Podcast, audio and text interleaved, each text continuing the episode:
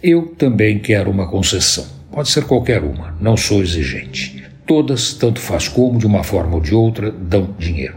Se der certo, maravilha, concessionária competente, segue em frente, explora o negócio faz seu dinheirinho no lucro esperado e conseguido.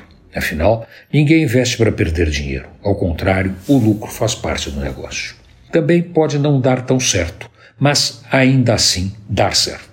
O concessionário não é tão competente, então não consegue gerenciar o negócio com muita eficiência, mas como o negócio é um monopólio, ele segue em frente e, com um pouco de sorte, reforça o lucro com um simpático aumento de tarifa autorizado pelo poder concedente ou pela agência reguladora encarregada do setor. Mas não pense que aquele que não consegue deslanchar se dá mal. Não, não se dá. Invariavelmente, ao contrário, acaba recebendo um dinheiro extra para reequilibrar o caixa ou reverter prejuízos, porque nessas concessões não existe o risco do negócio, um dos pilares do capitalismo. Não, na maioria das concessões, se der prejuízo, tanto faz o motivo, o concessionário pode reverter o quadro e buscar o lucro que ele deveria ter se tivesse competência para tocar o negócio.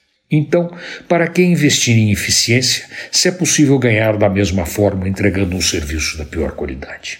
Por que colocar grana boa para refazer uma linha deteriorada se, operando do jeito que está, tem sempre uma desculpa que é aceita pela autoridade encarregada, que ainda por cima dá dinheiro para continuar sem fazer o que deveria ser feito? Todo brasileiro deveria ter direito a uma concessão. Se o governo adotasse o princípio, acabaria com a miséria. Como não dá, se fiscalizasse as concessões, acabaria com o mau serviço. Antônio Penteado Mendonça para a Rádio Dourado e crônicasdacidade.com.br